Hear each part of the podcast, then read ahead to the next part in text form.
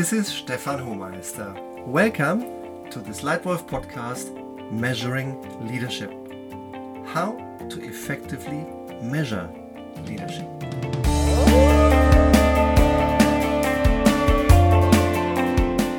I am happy you are back here in our leadership learning group today. As you know, the Leitwolf podcast in general is about developing yourself into exactly the leader you can and want to be. And today's edition in particular is about how you develop the leadership culture in your team or in your company, the culture that offers what you believe will bring you long term sustained success.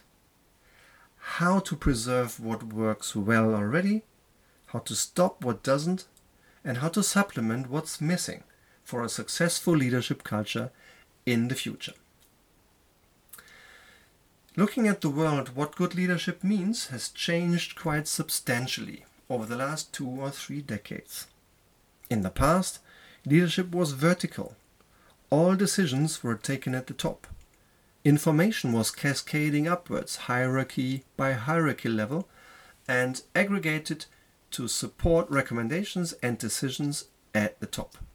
Those decisions then cascaded back down in form of instructions or guidance and were implemented on the levels below, and often controlled to the last detail to the bottom of the pyramid. It was important for you as a leader that you took 100% correct decisions and that you ensured complete control. Today, a couple of decades later, leadership has changed dramatically. It is no longer up and down and just vertical. Instead, it is 360 degrees. As a senior leader, you are no longer paid to take all decisions yourself. You're paid for making sure that good decisions are taken. However, as often as possible, not by you yourself, but by others. And in most instances, 80 or 90% correct decisions are more than good enough. And it's important to be fast rather than perfect. So it's more important to get to, say, 80 90% of correct decisions, take them, implement them, and then optimize the rest along the run. One core sentence in this context is better fast than perfect. If you ask yourself, why does good leadership make sense in the first place? I have come across a great study, a great source by an American consultancy called Zenger Folkman, who studied years ago on the basis of dozens of thousands of 360 degrees leadership feedbacks for 30,000 leaders. They studied the few factors that made the difference between bad and top leaders. And they were also able to draw a direct analogy between the leadership behavior and the leadership performance of those leaders perceived by the people that were led on the one hand side and link that perceived leadership performance with the profit development that those business leaders were responsible for over three to five years. So, a rare source where you can draw a direct line between perceived leadership strength and profit development of the business unit led. And they found out that the best leaders inspire customers and they deliver the highest customer satisfaction. The best leaders inspire their employees, leading to high engagement and low unwanted fluctuation. And the best leaders double profit growth. So it pays at the end of the day for any company in the P&L to develop top leaders. Now, there is an old management principle saying you get what you measure. And if you want better leaders, then measure your leaders' leadership performance. And I am pleased to observe that more and more companies, and also more and more of our own customers, are measuring their employees not only against the what, the what remains key, delivering strong results at or above goal remains key. There is no doubt about that. But more and more customers start to measure not only the what, but also the how. They reward their employees, they reward their leaders, not only for the short term business result, but also for their leadership behavior. Okay, Stefan, but how do you do that now? How do you measure leadership? Here are my three best tips on how to measure good leadership. Number one, have a clear leadership guideline for your company. That should include a few clear, sound principles. Well defined, building a good bridge with between what you want to preserve from your past and on the other hand what you want to change, evolve or add for your successful future. So, have strong and clear leadership principles.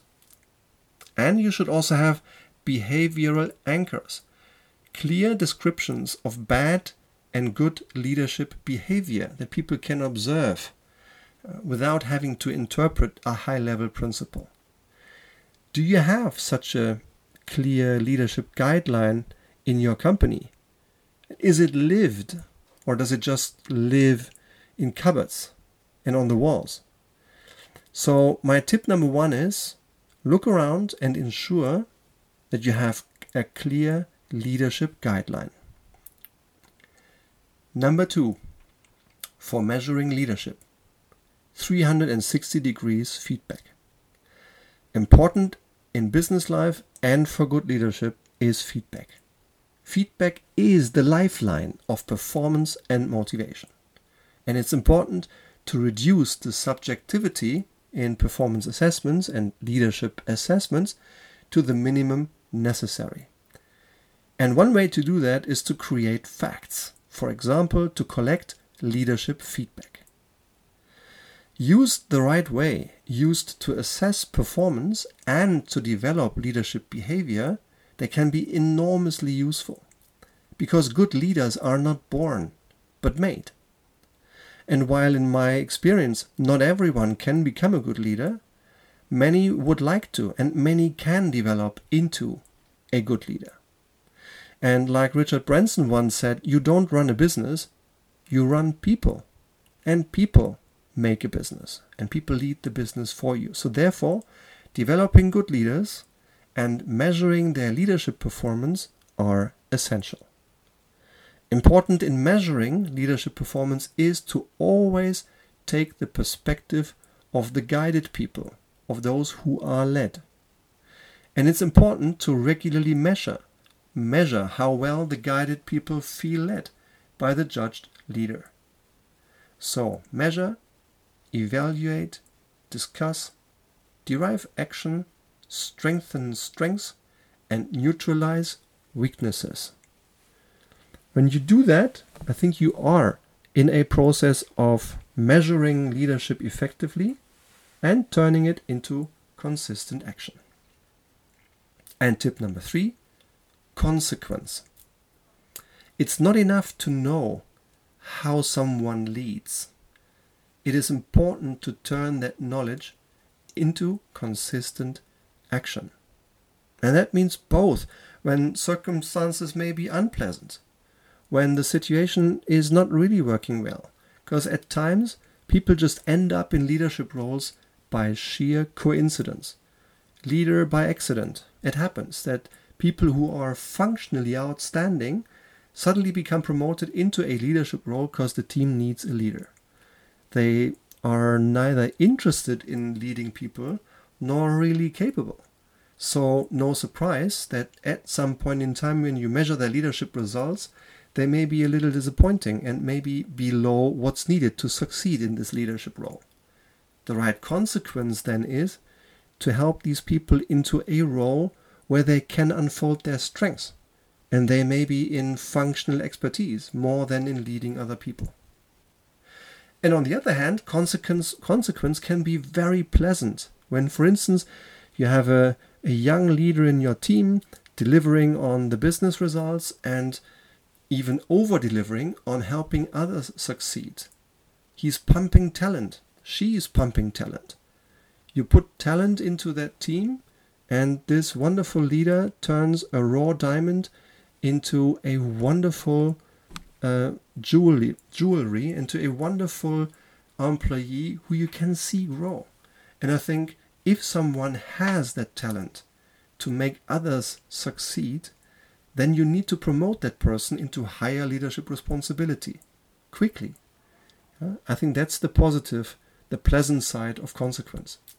So, tip number three to really make good use of leadership measurements is consequence. Act consistently. Summarized, my three best tips how to measure good leadership. 1. Ensure a clear leadership guideline. 2. Ensure regular feedback, ideally 360 degrees leadership feedback. And 3.